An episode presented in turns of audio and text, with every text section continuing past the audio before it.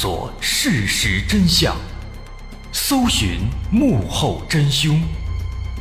欢迎收听《绝密档案》，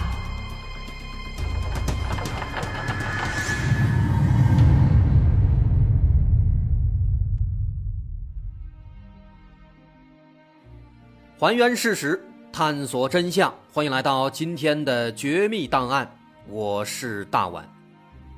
四十三岁的佘德清忽然说自己要死了，一点要来杀他，他恐惧到了极点，拼命地往角落中躲藏，让邻居帮他送一万块钱去说说好话。可这两家人连架都没吵过，一家人为了避嫌，甚至整整一天都没出门。但惊人的是，不到一天之后，佘德清真的死了，而且和易家真的有关系。佘德清死前的种种蹊跷行为，让这座小镇蒙上了一层阴影。有人说，佘德清能预见自己的死亡是被诅咒了，人们非常害怕，怕下一个会轮到自己。这件事听起来好像有点玄乎。故事的主人公叫佘德清，家住在长沙望城县丁字镇。在事发之前，佘德清在当地属于比较低调的。平时老实巴交，话不多，但是工作能力挺强，经常在镇子里接一些零零散散的小工程，比如修路、修房之类的。虽然赚不了大钱，但是小日子过得也还挺不错。可是，在二零一六年春天的一个早晨，他却忽然语出惊人，说自己要死了。这句话一出，把妻子吓了一大跳。这怎么着？这刚四十来岁，也没什么毛病，怎么忽然说自己要死呢？虽然说佘德清一副很认真的样子，但是妻子其实并没有当真，因为佘德清平日里本来就比较爱闹玩，所以就以为他又是在开玩笑，也就没有放在心上。但是在接下来的几天里啊，佘德清的妻子肖明月却发现丈夫的行为变得有点奇怪。佘德清经常会感到非常紧张，有时他会忽然冲进家里，躲在角落里不停地发抖。这样的状态持续了两三天之后，他的情况又变得更加严重。他几乎不怎么出门了，即便出门也不会待很长时间，而且一进家门就会拼命地把自己藏起来，桌子底下、床底下，甚至是柜子里面，他都会钻。有时他藏得非常着急。把杯子打碎了，他也不管，好像压根没看见也没听见一样，嘴里还不停地喊着：“哎呦，坏了，他来了，我要死了，他来了。”看起来啊，这佘德清像是在躲什么东西，对什么东西感到非常恐惧。家人们感到非常奇怪，是什么竟然把他吓成了这样呢？可是佘德清连一句完整的话都说不清楚。看上去被吓得神志混乱了。这突如其来的变故让家人如坠云雾，可看佘德清的样子，绝不是在开玩笑。如果是开玩笑，那也不可能一连好几天都一直这个样子呀。那到底是什么要置他于死地呢？肖明月不停地想办法去安抚丈夫，她伸开胳膊把佘德清搂在怀里，可佘德清待不住。挣扎着坐起来，钻进了床底下。这让肖明月感到十分苦恼。难道自己的丈夫能看到某些脏东西吗？还是说丈夫的精神上出了某些问题呢？她想把丈夫送到医院，让医生看看到底哪里出了问题。可是他们家里没有车，也没有人会开车，况且他们家的社交圈子实在是有些小。再加上这地方又穷又偏僻，有车的人家并不多。肖明月问了一圈，仅有的几辆车，有的不在家，有的在城里，没一个能帮上忙的。肖明月是又急又气，然而丈夫佘德清仍然还是那副十分恐惧的样子，这让她越来越担心。都说是病急乱投医，再加上佘德清这样子，看起来确实有些瘆人。好像是中邪了，肖明月心想，如果真的是中邪了，那去医院估计也没什么用。于是肖明月就让弟弟骑上摩托车去外面请了一个法师，希望来家里给看一看。没一会儿，法师接来了，围着房子左看看右看看，开始煞有介事的做法。期间，肖明月把佘德清拽进了卧室里，又给他关上门，锁上窗。出来时把门也给锁上了。这下，门和窗都被锁上了，什么东西都进不去了，这应该安全了。确实，房间里的佘德清啊，安静了一会儿。可是万万没想到，没过几分钟，意外就发生了。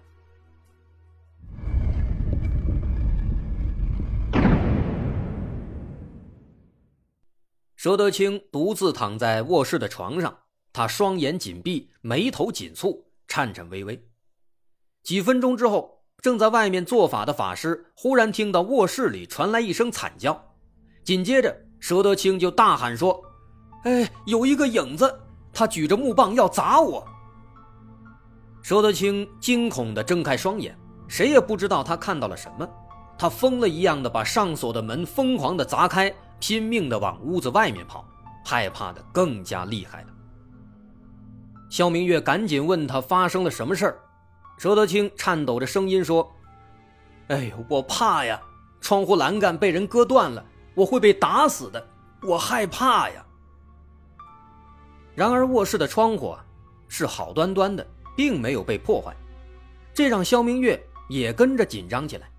丈夫怕的到底是什么呢？是人还是鬼呢？肖明月担心地问他：“到底是谁要打你呀？为什么要打死你呀？”佘德清冷汗淋漓，脸色煞白，他浑身紧绷绷的打颤。但直到这个时候，他才说出了一些真正有用的信息。只听佘德清的嘴里断断续续地嚷嚷着说：“是一嗲，一嗲来了，一嗲要打死我。”所以说，并不是鬼神之类的要杀害佘德清，而是这个叫做义嗲的人。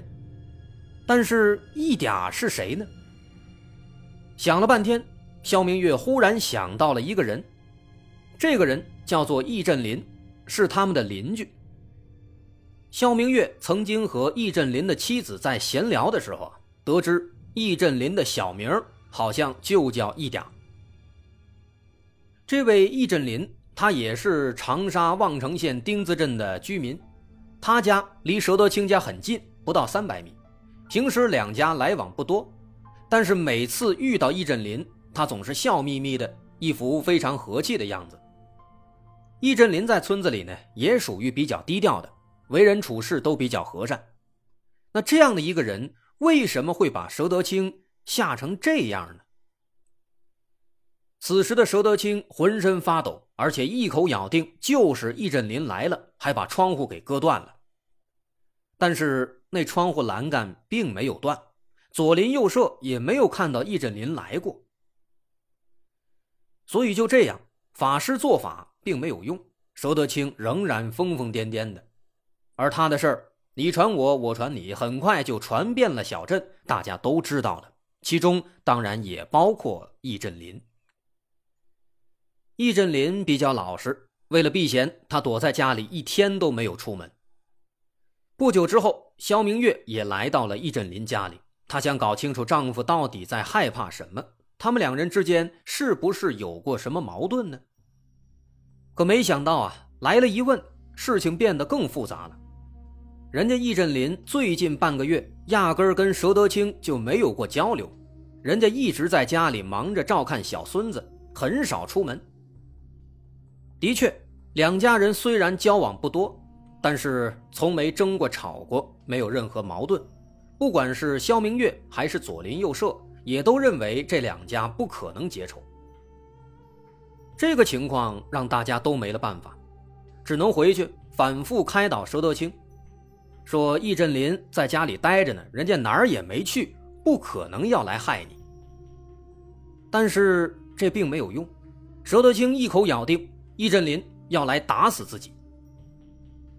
不过啊，就在大家不知该如何是好的时候，佘德清自己忽然安静下来了。他忽然叫来了住在隔壁的老张，让老张帮忙拿一万块钱去给易振林送过去，顺便要替自己说一些好话，让易振林放过自己。这样的一番操作啊，让大家都懵了。为什么要给易振林送钱呢？此时，肖明月忽然想起来，前段时间，佘德清在自家门口修路的时候啊，嘴里一直在自言自语，说自己偷偷使用了易振林的一些鹅卵石，被易振林发现了。这两人曾经因为修路的鹅卵石发生了一些不愉快，这事儿肖明月是知道的，但是他们并没有争吵，甚至也算不上是不愉快。况且就只是一些鹅卵石，易振林也没有放在心上，所以肖明月自然就没有往这儿想。难道说佘德清一直在害怕易振林，就是因为这件小事儿吗？邻居老张听了，赶紧安抚佘德清，说：“我等一下就去跟易振林说好话，顺便把钱送过去，你不要怕，没事的。”就这样。左邻右舍和家人一直在劝他，劝到了晚上十点多，佘德清在吃了安神补脑的药物之后，他的情绪也终于慢慢的放松下来。忙了一天的亲友们终于松了口气，都陆续离开了。可没想到的是啊，在所有人睡下之后，佘德清又出事了。半夜两点多，佘德清忽然起身，撞开门跑了出去。他跑到邻居周正田的家里，使劲儿地敲周家的门。周正田穿上衣服，打开门栓，佘德清就背着一根棍子冲进了屋子里。之后，佘德清在周正田家的大门后面，双手高高的举着棍子，双眼死死地盯住门口。周正田被吓了一跳，赶紧问佘德清：“哎，你这是做什么呀？赶紧把棍子拿下来！”周正田一边说着。拿走了佘德清手里的棍子，可佘德清刚刚放下棍子，就又跑到墙边抄起了一把铁锨，又跑到门后举起铁锨，哆哆嗦嗦地盯着门，一边嘴里还不停地念叨：“坏了，一嗲要来了，他要来打死我呀！”周正田两口子也吓坏了，他们不停地安抚佘德清。到凌晨三点，好不容易佘德清的情绪啊稳定了一些。满头大汗的两口子才把佘德清给送了回去。妻子肖明月被吓了一跳，她这才知道丈夫半夜竟然出去了，而自己睡得太沉，竟然全然不知。在感谢了周正田之后，她转身对佘德清说：“哎呦，你可别出去了，你做点好事吧，我实在是熬不动了，你让我休息一下。”佘德清呢，虽然极度恐惧。但还是心疼媳妇儿，他答应说：“好，我今晚如果再出去，我就不是人。”但结果呢？大家估计也猜到了，最后啊，他还真的就不是人了。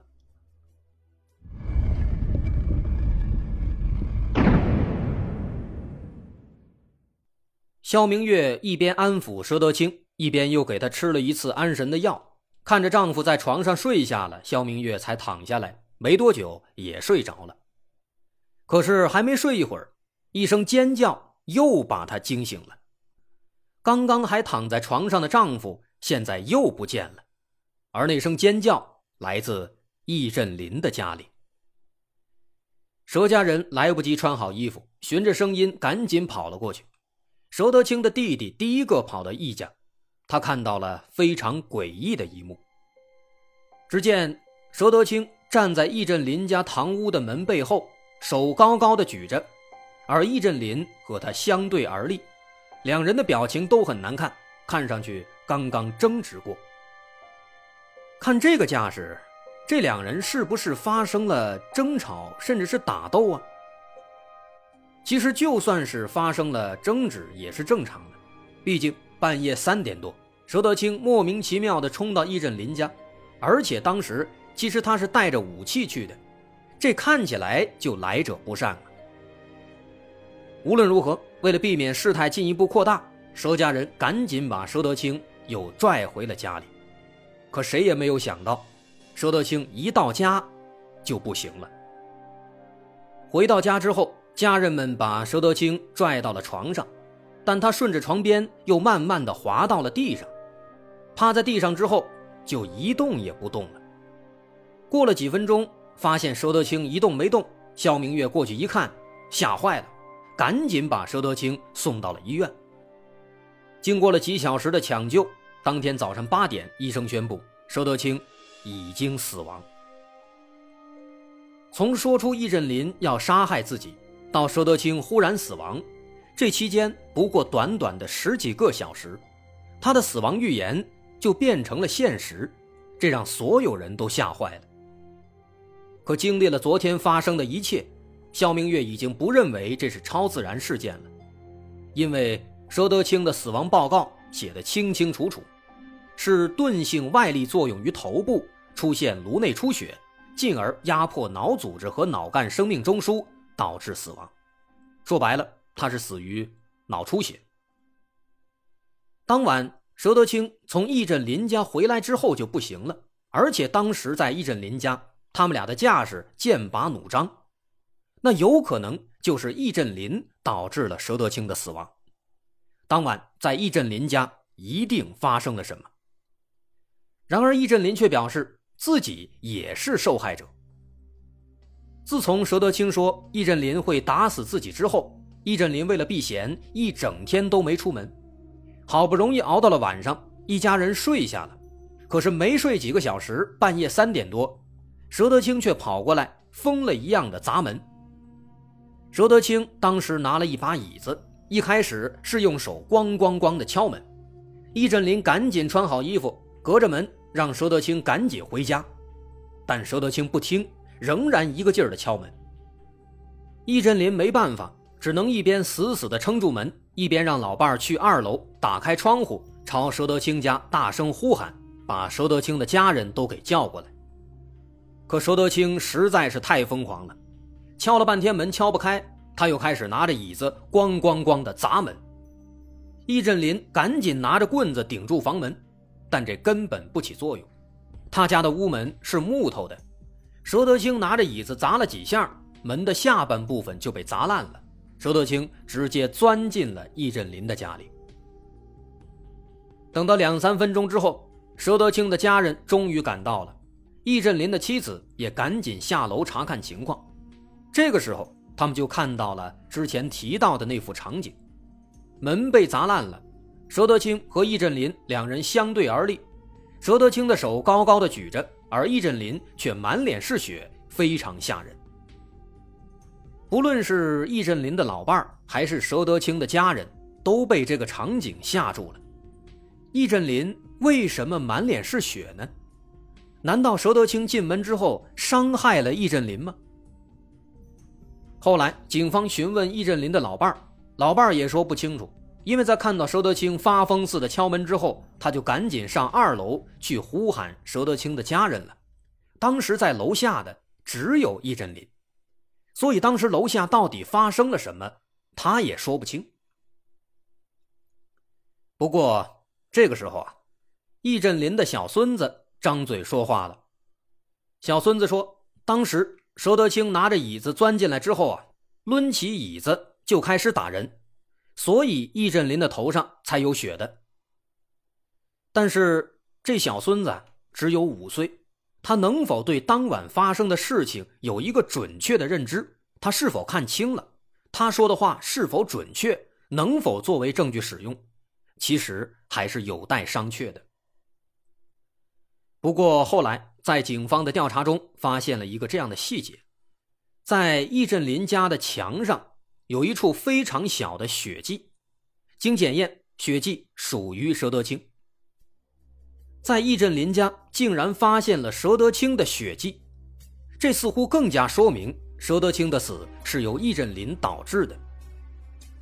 易振林说：“那是佘德清自己撞的，所以才留下了血迹，但是他并没有证据。”由于尸检结果表明，佘德清死于外力作用于头部导致的脑出血，这说明当晚在易振林家，他们俩一定出现了推搡之类的打斗，这和小孙子说的话也可以相互印证。因此，对于佘德清的死，易振林难逃干系。可能当时他只是还手，或者是一些防卫动作，但无论如何都发生了佘德清死亡的结果。这有可能是过失致人死亡，只不过易振林自己并没有意识到。于是，最终易振林被警方带走，接受进一步的调查。当然，对于佘德清，后来专家分析认为，从他事发之前表现出的情况来看，他应该存在一定的精神问题，有可能是被害妄想症。的确，佘德清既然那么惧怕易振林，那为什么要在半夜跑到易振林家疯狂的砸门呢？难道是为了鹅卵石的事儿向易振林道歉吗？这显然说不通，只能说明他的精神上。可能确实存在一些问题。果真如此的话，那么之后对易振林的处罚上也是会有相应的从轻或者减轻的。